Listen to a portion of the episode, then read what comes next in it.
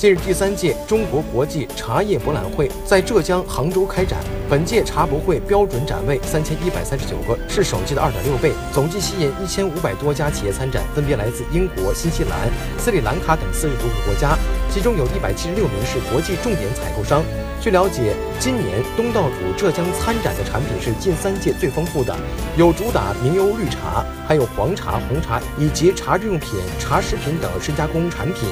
放眼展馆望去，上千个展位都呈现出别致的味道，体现了来自各方参展者的巧思。在三楼的杭州展馆，利用区块链接技术展示茶叶追溯系统，让不少茶叶爱好者驻足停留。